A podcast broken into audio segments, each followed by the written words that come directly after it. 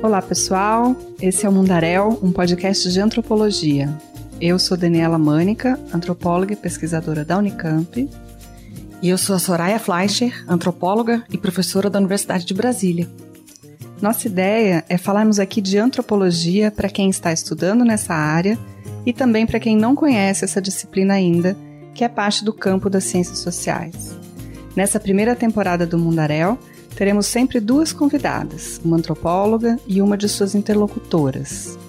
Interlocutora já é uma palavra importante da nossa área, é como chamamos as pessoas que conhecemos em nossas pesquisas. Mas não é qualquer pessoa, qualquer contato.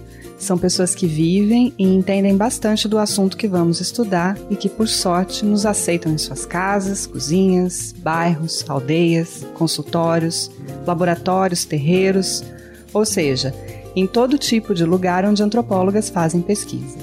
As interlocutoras são aquelas que ocupam um lugar especial em nossos trabalhos de campo. Esse é outro termo bem importante para nós: trabalho de campo. Como geólogos, botânicos, sociólogas, historiadoras, virologistas, por exemplo, nós antropólogas também vamos ao campo e como disse a Dani, nosso campo pode ser um fundo de quintal, um laboratório, pode ser uma terra indígena ou até um Instagram. Ou como veremos no programa de hoje, uma associação comunitária. Mundarel quer falar de antropologia mostrando como as antropólogas fazem pesquisa. Mas a gente não quer falar sobre os outros, ou dos outros, ou mesmo pelos outros. A gente quer trazer todo mundo aqui para que as antropólogas contem como fizeram suas pesquisas e como as interlocutoras receberam as pesquisadoras e seus resultados. Como, juntas, fizeram a pesquisa acontecer. Esse é o nosso primeiro programa que vai ao ar. Vamos conhecer o trabalho de pesquisa que José Miguel Olivar Nieto fez com Betânia Santos. Esse programa foi gravado em Campinas, no estúdio da Rádio da Unicamp, no início de junho de 2019. puta parada. Daspu é uma parada de puta. Daspu é uma puta parada. Uma. Fim de tarde, chuva no Jardim Tatinga e frio. É uma rua fechada, uma das muitas ruas do Jardim Tatinga fechada por uns equipamentos de cinema, por uma, uma grua eh, de uma câmera e equipamentos de som e uma mulher negra, alta, incrivelmente poderosa, com um vestidão vermelho aberto e um saltão roxo, é, recebendo um monte de pessoas na sede de uma, uma das casinhas do Jardim Tatinga com uma placa é, das mulheres guerreiras com toda a lista das atividades e das lutas, melhor, que as mulheres guerreiras fazem, recebendo a muitas pessoas que estavam chegando, carros, mesas colocadas na, na rua, é, preparando o espaço para o desfile das PU e preparando uma bandeira de Lula livre dentro da sala, grande, tudo muito vermelho. No dia da inauguração da sede das Mulheres Guerreiras no Puta Day em, em no Jardim Tatinga e abrindo uma plaquinha dentro da casa é, de metal em homenagem a umas fundadoras das Mulheres Guerreiras, uma mulher maravilhosa chamada Sandra, que foi assassinada brutalmente um ano, dois anos atrás, é, e a casa sendo dedicada a Sandra, né? Afinal, que evento foi esse, o Puta Day? Você que é da Associação das Mulheres Guerreiras, Betânia, conta por que esse nome. Em Belém do Pará, todo ano se comemora é, a, o Dia Internacional da Prostituta. O Puta Day é isso. E a gente aqui no Brasil não, não utiliza inter, a palavra internacional. Nós não usamos o Y, nós usamos o I. De DI, de D e de dá, porque sou trabalhar sexual, eu dou se eu quiser. Então a gente começou em 2014, o primeiro Puta Day em Campinas, ele se baseou é, na regulamentação do trabalho sexual. Nós queríamos discutir sobre o trabalho sexual com a União, com emprego e renda e toda essa parafernália toda que fala e trata em relação ao trabalho. Né? A gente formou o primeiro Puta Day. O Puta Day aconteceu no dia 2 de junho de 2019, no Jardim Itatinga, que é um bairro aqui de Campinas conhecido por ter sido planejado para abrigar as trabalhadoras sexuais e suas atividades, com a intenção também de tirar essas pessoas e sua clientela das ruas do centro da cidade. Betânia, explica pra gente o que é e o que faz a Associação Mulheres Guerreiras como uma organização não governamental de Campinas. A Associação Mulheres Guerreiras ela é uma organização que foi criada por as mulheres do centro da cidade, que cansada de tanta repressão, de discriminação pelo seu trabalho, né? E uma forma da qual as pessoas, é, o governo e a polícia as tratava é, rústico, é, por exercer seus trabalhos ali nas mediações. Então, a Associação Mulheres Guerreiras ela foi criada para defender o trabalhador sexual em si. Foi esse ponto de vista que eu tive ao chegar à Associação Mulheres Guerreiras. Então, essa associação ela foi criada exatamente há uns 14, 15 anos atrás. Porém, ela tem 10 anos de registro, porque foi criado o seu estatuto, né? Registrado há 10 anos, 11 anos. Betânia, você está aqui em Campinas há mais tempo do que isso. Você pode nos contar um pouco da sua vinda para Campinas até a sua chegada na Associação Mulheres Guerreiras? Então, eu recebo muita crítica quando eu falo da minha vinda, né, é, para Campinas. Primeiro que eu vim menor de idade, aos 13 anos de idade, já para o exercício do trabalho sexual, porque eu decidi que iria ganhar dinheiro porque já fazia sexo, né? E foi uma polêmica com as minhas amigas mais velhas prostitutas, porque elas, desde o princípio, nós não aceitamos menor de idade. Então, eu fiz toda uma um roteiro para chegar na prostituição. Primeiro, que eu pedi para o meu pai, analfabeto, assim como eu na época, que eu queria um certidão de nascimento novo, porque eu havia perdido o meu. E eu não perdi, eu tenho dois. E daí meu pai foi até a delegacia, né, fazer um novo certidão de nascimento exatamente como eu queria, com 18 anos de idade, que era a idade que deveria se é, exercer o trabalho sexual. E esse documento é o que eu uso até hoje, porque foi um documento que eu escolhi, né, que eu queria ter aquele documento com aquela idade. Então foi assim que eu cheguei a Campinas, vindo de Caxias, Maranhão, vim de caronas com caminhoneiros me falando: "Menina, não vá fazer isso, pelo amor de Deus, não faça. Quer voltar para casa, a gente te leva de volta". Em nenhum momento fui assediada por esses caminhoneiros, né? E cheguei até o Jardim Tatinga. Eu vim direto para o Jardim Tatinga para fazer o trabalho sexual. Você tinha alguma conexão com alguém que já estava no Jardim Itatinga? Com... Não, não tinha, eu só conhecia uma amiga que era prostituta, né? E que fazia o trabalho sexual no Jardim Tatinga, porém a sua família não sabia, só sabia as nossas amigas. E eu investiguei, né, como que fazia para chegar e quando ela se deparou, deu por si, eu estava no Itatinga. Zé, você veio da Colômbia, onde você já tinha trabalhado dentro de uma ONG bem no interior do país, com os temas de sexualidade e juventude. Conta pra gente, então, como você veio parar no Brasil e depois em Tabatinga, que é um pequeno município na fronteira tríplice entre Brasil, Colômbia e Peru. Sou de Bogotá e morei três anos fora, nesse, enfim, no interior. E, e Colômbia entrou num processo no final de 2009, nos anos 90, início dos anos 2000, num processo de virar intensificação da guerra e de um governo de direita muito pesado e de intensificação da guerra e eu trabalhar em contextos que eram afetados diretamente por isso. E foi tendo um cansaço, assim, muito grande de, de, da vida lá, da, da país, da, da, uma coisa de onipresença à morte, assim. E, e eu queria sair, queria passar um tempo fora, queria, enfim, sair do país um pouco e não queria ir nem para a Europa nem para os Estados Unidos, enfim. O Zé Miguel veio para o Brasil, fez o doutorado dele na Universidade Federal do Rio Grande do Sul, trabalhando com prostitutas na cidade de Porto Alegre. Depois, ele veio fazer um pós-doutorado aqui na Unicamp, já interessado no mercado internacional do sexo.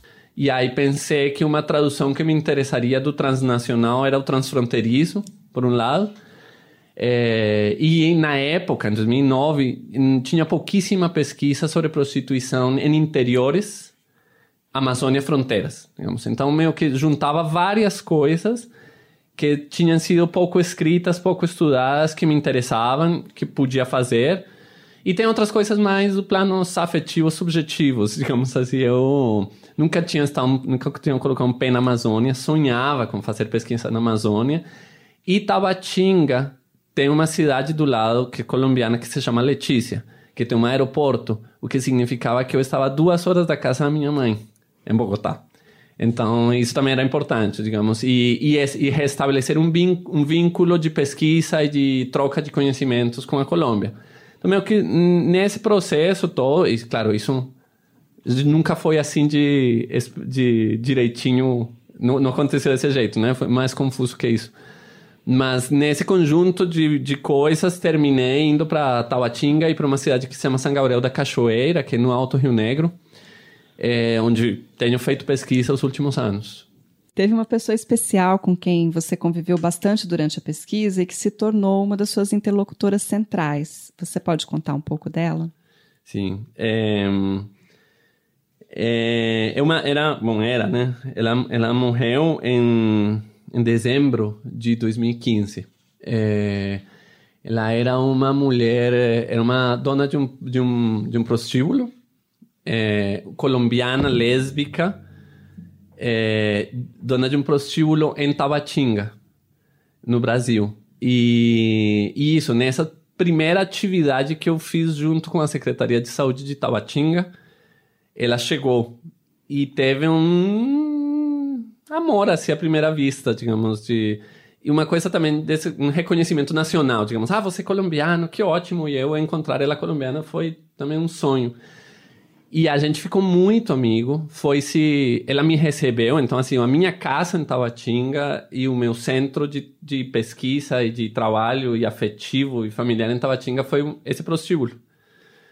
É, e a gente se, se fez, fez grande, grandes amigos, assim. E o, o, meu último trabalho de campo mais comprido em Tabatinga, que foi em 2015, se chama Carmelo. Foi acompanhando a Carmelo no hospital, no adoecimento e no hospital. Ela finalmente faleceu em Bogotá, foi transferida para Bogotá. Eu viajei para Bogotá, enfim, e de qualquer forma também ia viajar. E fiquei com ela um pouco no hospital em Bogotá. E, e uns dias depois ela morreu lá. É, é, mas é isso, foi uma relação muito forte, digamos. Ela, enfim, eu é, teve muitos momentos em que eu, não poderia muito falar isso, mas em que eu é, assisti, digamos assim, o trabalho dela como administradora do puteiro, né, do prostíbulo, ajudando no trabalho. Quando ela ficou doente, as mulheres queriam que eu assumisse o prostíbulo. Então, enfim, é, passa por todos esses lugares, né? E aí, Betânia vindo do Maranhão, Zé Miguel vindo da Colômbia. Zé Miguel fez pesquisa e trabalho de campo na Colômbia com Carmelo. Betânia também conheceu antropólogas e outras pesquisadoras sobre o tema da prostituição. Mas como Betânia e Zé Miguel se encontram no Puta Day? A gente precisava de alguém que fizesse fotografias, né? E a gente lembrou do primeiro Puta Day que o Zé fez fotografias e fez fotografias maravilhosas. E foi assim, bem a calhar e muito, de muito, muito, muito agradecimento, porque o Zé veio, veio com a família inteira. Que para a gente foi muito gratificante essa vinda de Zé Miguel. Então, Zé, você é sim um dos grandes contribuintes para a Associação Mulheres Guerreiras. A gente te adotou. Ótimo, maravilhoso.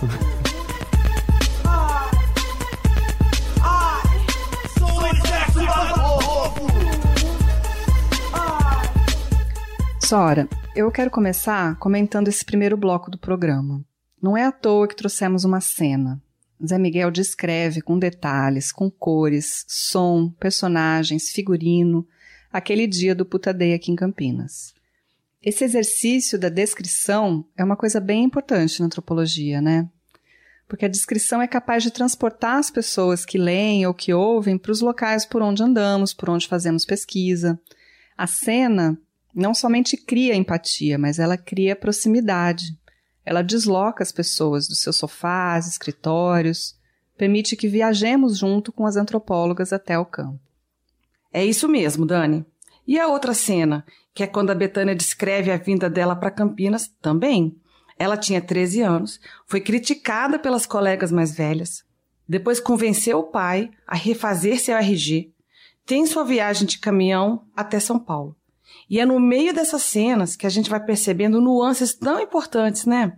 Por exemplo, o fato de ela ter dois RGs, mas valorizar o documento que ela escolheu, como ela disse, isso que parece ser só um detalhe chama atenção para como a escolha é parte importante da vida da Betânia. Desde a opção profissional até a migração, a entrada na associação, a construção e inauguração da sede nesse dia do Puta Day. É justamente por isso que a antropologia dá valor às histórias e que o trabalho de campo envolve puxar papo, dar trela para as pessoas contarem suas histórias. De uma pergunta inicial vem coisas inimagináveis, como o tipo de relação entre o Zé Miguel e a Carmelo, dono do prostíbulo na Colômbia, ou com a Betânia, a liderança da Associação Mulheres Guerreiras aqui em Campinas. Por um lado, a Betânia, quando fala do trabalho dele como antropólogo, diz que ele foi adotado por elas.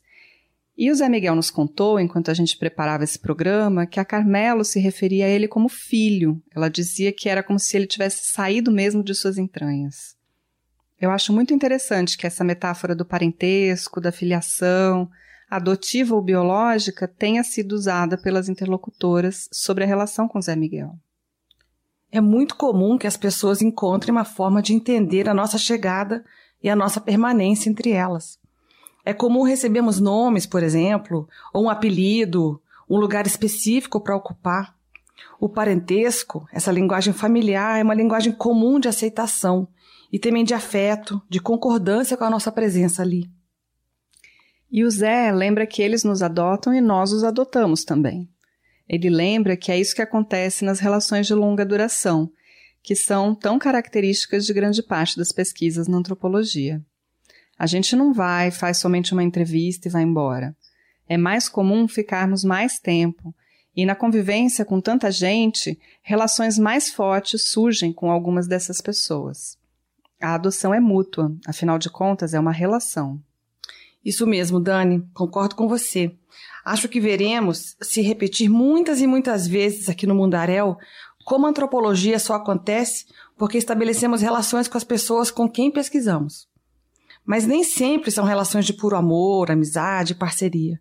Às vezes são relações tensas, pesadas, até de animosidade, de briga. Mas é a relação que torna possível a pesquisa em antropologia. Isso sem dúvida. Eu também queria chamar atenção para as viagens, de como são importantes na nossa área. Sair do lugar de origem para estudar, para fazer pesquisa, para conhecer, para entender, para morar. A viagem, o deslocamento é bastante comum. E quando o Zé Miguel usa a expressão transfronteiriço, acho importante reforçar como tanto ele quanto Betânia, motivados pelo trabalho, migraram, mudaram, viajaram de uma fronteira a outra, entre dois países dentro de um continente, entre duas regiões do Brasil, eles dois viajaram. Para a antropologia, a viagem nos sacode, nos faz sair das zonas de conforto e permitir que conheçamos o outro o outro. Tá aí outro termo que a gente usa muito, né? O Zé Miguel queria conhecer melhor o trabalho sexual na fronteira internacional do Brasil com a Colômbia. Foi parar na Amazônia, mas só conseguiu chegar lá porque foi encontrando vários outros pelo caminho. As suas professoras na pós-graduação, os colegas de doutorado, os conterrâneos que receberam o Zé Miguel em Tabatinga. A Carmelo, por exemplo, né? E aí depois aqui em Campinas, a Betânia, a Sandra e tantas outras putas importantes. São outras que viraram pouco a pouco interlocutoras especiais para ele. Uma menina de 13 anos que sai de Caxias, no Maranhão, e vira uma das mais importantes lideranças na rede brasileira de prostitutas. Um jovem de vinte e poucos anos que deixa um país em guerra e vem tentar a sorte aqui, vive em um monte de cidades brasileiras, vira antropólogo e acaba professor da USP. Essas trajetórias tão complexas, nunca lineares e sempre tão ricas, nos interessam também na antropologia.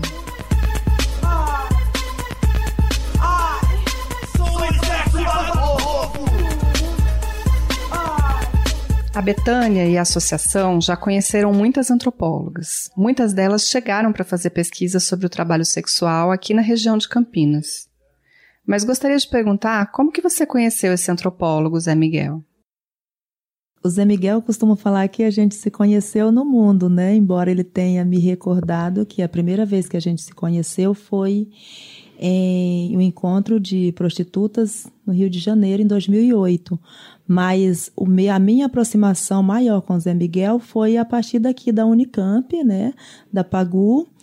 E uma parceria, um trabalho que ele fazia junto às trabalhadoras sexuais e a gente se conheceu assim. Betânia, você consegue se lembrar de qual foi sua primeira impressão dele quando você ouviu? E você consegue também descrever ele um pouco para as pessoas que estão nos ouvindo e que não estão vendo? É, na verdade, o Zé Miguel, a primeira impressão que eu tive dele foi que ele era um cara é, super louco, né? Primeiro que a gente, nós brasileiros, a gente se identifica muito com pessoas estrangeiras, né? E eu já percebi logo de cara que ele não era brasileiro, mas uma pessoa assim bem antenada com os assuntos do qual a gente estava tratando, que era sobre trabalho sexual dentro da rede brasileira. Né? Então, essa foi a primeira impressão que eu tive dele, né? uma impressão super positiva. Por que você fala que você achou que ele parecia muito louco? O quê? Foi uma coisa da roupa, do jeito? Assim, porque geralmente quando se em se tratando de trabalho sexual, as pessoas entram um pouco mais receosas ou entram mais com aquela perspectiva de pesquisa, de pesquisador, de querer extrair algo das profissionais. E o Zé não, é, eu quando eu o conheci, ele já estava dentro do movimento, já estava envolvido com todo o trabalho, então não teve aquele receio né? E a questão da loucura, assim, do, da forma de, de, da qual ele já estava adaptado, adequado ao assunto, né? E não teve nenhuma conversinha de pesquisa, quanto que você ganha, essas coisas, essas pesquisas que geralmente faz com a trabalhadora sexual. Zé Miguel, e você? Como você chegou no nome da Betânia? Você lembra como foi o primeiro contato de vocês, o que ela estava fazendo? No meu registro, a primeira imagem que eu. E a primeira a primeira vez que eu conheci a, a B foi no Encontro Nacional do, da Rede Brasileira de Prostitutas em 2008, que foi o quarto encontro no Rio de Janeiro. Eu estava fazendo a, trabalho de campo, pesquisa em Porto Alegre, é, e fui para o Rio para acompanhar o encontro. E, e, então conheci um monte de prostitutas que eu não conhecia do Brasil inteiro, e, e, e a Betânia estava aí, né? E, e a, minha, a é uma, uma figura muito forte, muito impactante, sempre nos espaços é, quando chega. E tem uma, uma coisa que para mim foi muito importante ali, que foi um, este trabalho de afirmação da palavra puta e prostituta, né? Que estava em pleno processo de início, assim. É, e Betânia fez parte de, um, de uma onda, digamos, de uma geração, por dizer assim, que veio com essas afirmações mais fortes. É... Então, essa é a primeira imagem que eu tenho assim, de Betânia no, no Rio em 2008, né? Antropólogas, quando vão fazer suas pesquisas, são recebidas de várias formas pelas pessoas, pelas interlocutoras. Betânia, você nos contou antes que as pessoas que se aproximam para fazer pesquisas sobre trabalho sexual geralmente são apoiadoras. Então, Qualquer pessoa pode fazer pesquisa sobre trabalho sexual? Qualquer pesquisadora se transforma numa apoiadora? Então, eu é, sou muito. É, é, difícil eu falar isso porque eu, eu me acho radical. Né? É, eu acho que qualquer pessoa pode sim, isso é o meu ponto de vista, pode sim ser um apoiador e fazer pesquisa sobre trabalho sexual.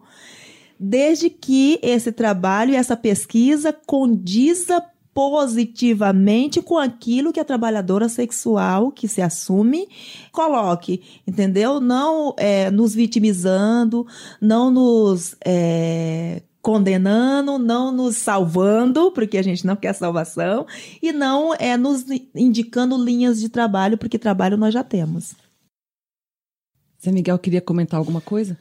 Não, queria comentar isso, que é, isso é uma coisa, é, é, uma prática né, muito forte, muito importante da rede, né, da rede brasileira de prostitutas e das associações. Isso que a, que a Betânia está falando é muito forte, como elas capturam os pesquisadores para dentro da rede, né? É, você não, é, é, é, bem isso que, que a Betânia está falando, não tem é, ficar de fora.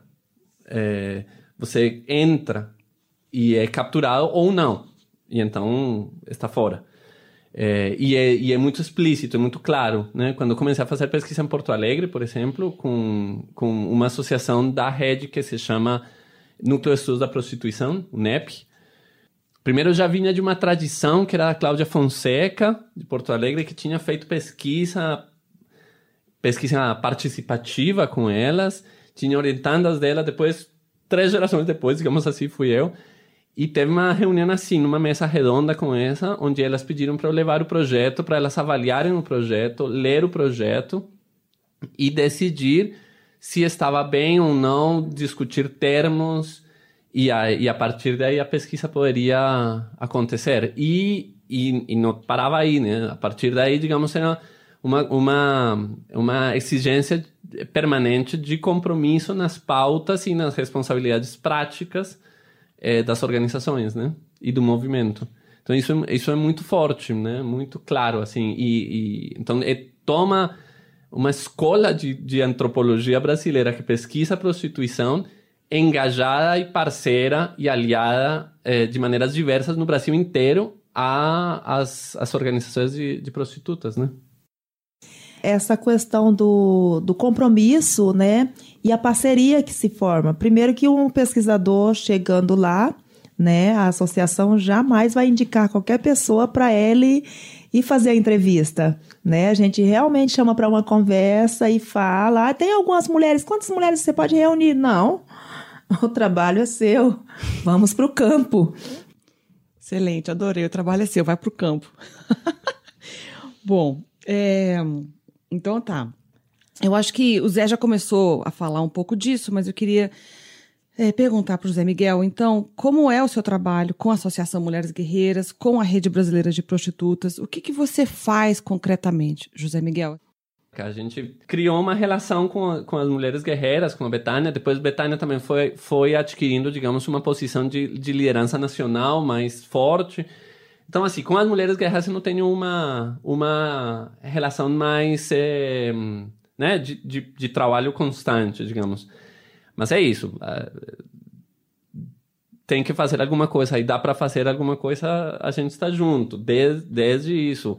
Escrever para o jornal Beijo da Rua, é, participar no Puta Day que aconteceu agora recentemente, tirar fotos num evento é, discutir. A gente tem vários grupos de WhatsApp é, dos movimentos, e então, que são de discussão permanente.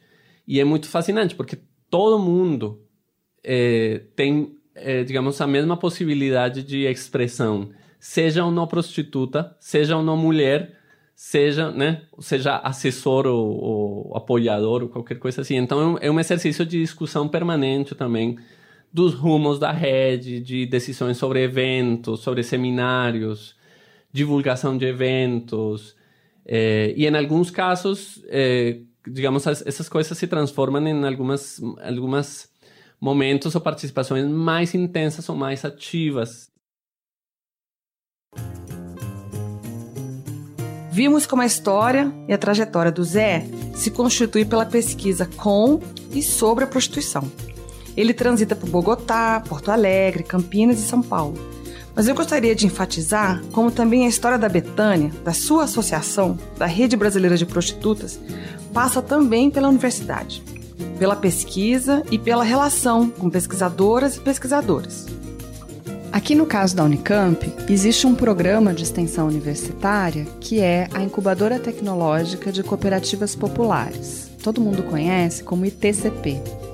Ele envolve ações de educação popular a partir da formação e apoio a grupos autogestionados, como cooperativas populares, associações e grupos informais. Foi esse programa que justamente auxiliou o processo de formalização da Associação Mulheres Guerreiras, e colocou a Betânia em contato com Pagu, com Zé Miguel e tantas outras pesquisadoras e antropólogas. O que é Pagu mesmo, Dani? Pagu é o núcleo de estudos de gênero que tem aqui no Instituto de Filosofia e Ciências Sociais da Unicamp. Entendi, muito bacana isso. Muitos trabalhos na antropologia são feitos com os movimentos sociais mesmo. Os diferentes ativismos, com as pessoas que lutam pelos seus direitos sociais. E o trabalho sexual é um deles, né? O trabalho é um direito. Tem mais uma última história que também mostra isso. Como os encontros que a universidade promove geram ciência, mas geram também formação profissional, geram fortalecimento identitário, geram relações e afetos. Foi aqui na Unicamp, há muitos anos atrás, em um evento sobre trabalho sexual, que a Betânia encontrou a Gabriela Leite. Para quem não sabe, a Gabriela Leite foi uma socióloga paulista e também trabalhadora sexual, uma das ativistas mais importantes que o Brasil já teve. A gente perguntou para a Betânia como foi essa vinda da Gabriela até aqui na Unicamp. É, não é bem a vinda da Gabi, mas a minha vinda para esse momento, né, do qual eu estou hoje. Eu me sinto muito privilegiada e honrada, porque todo mundo, quando conversa comigo, fala: Você conheceu Gabriela? Como que você conheceu Gabriela? E eu falo: Não. Para conhecer, você tem que ter um contato bem mais próximo, né? Mas Gabriela, como sempre foi uma mulher ao seu tempo, né, já bem, já estava bem doentinha, né? E ela me reconheceu. Então, Gabriela me conheceu no meio da multidão, aqui dentro da Unicamp, em uma das salas de palestras, e me, me conheceu como uma colega, né? E se levantou da cadeira bem pequenininha e me encontrou no meio da multidão. Olha, aqui eu tenho uma colega que é a Betânia. E neste momento eu me senti no direito de levantar essa bandeira que é minha, uma bandeira que foi criada por ela, mas é um legado que eu trago. Mas foi esse o meu primeiro passo para ser quem eu sou hoje, para ser Betânia Santos, para ser a prostituta que eu sou hoje, levantar essa bandeira de luta que é a palavra puta.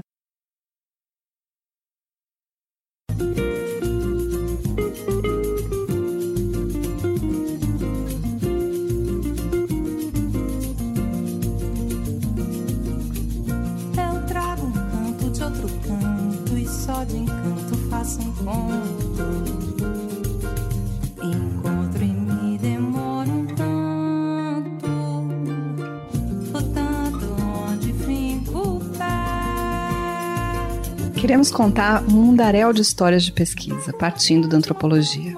Uma puta feminista, um puta antropólogo foi o nosso primeiro programa e foi produzido a muitas mãos, corpos e vozes. Betânia e José Miguel vieram até a Unicamp para fazer as gravações conosco e contar suas histórias. O Laboratório de Estudos Avançados em Jornalismo, o LabJOR da Unicamp, é a nossa casa, na qual contamos com a colaboração e a supervisão de Simone Paloni. Na rádio da Unicamp, temos o apoio do Otávio Silva e do Jefferson Barbieri. Também temos recebido a preciosa consultoria de Bia Guimarães e Sara Zubel, do podcast 37 Graus. A equipe do Mundaréu é composta por nós duas, Daniela e Soraya, pelo Vinícius Fonseca e a Júlia Couto, estudantes de Ciências Sociais e bolsistas de iniciação científica da Unicamp e da UNB. Como qualquer projeto de pesquisa, o Mundaréu recebe apoio e recursos do CNPq e do SAI, Serviço de Assistência Estudantil da Unicamp. Quem quiser saber mais da Associação Mulheres Guerreiras, da Betânia e do Zé Miguel, ou então ouvir um poema que o Zé Miguel escreveu enquanto estava fazendo pesquisa com as prostitutas, e o funk que embalou esse episódio, consulte o site do nosso podcast. O endereço é mundarel.labjor.unicamp.br. Agradecemos pela sua audiência e até o nosso próximo programa. Até!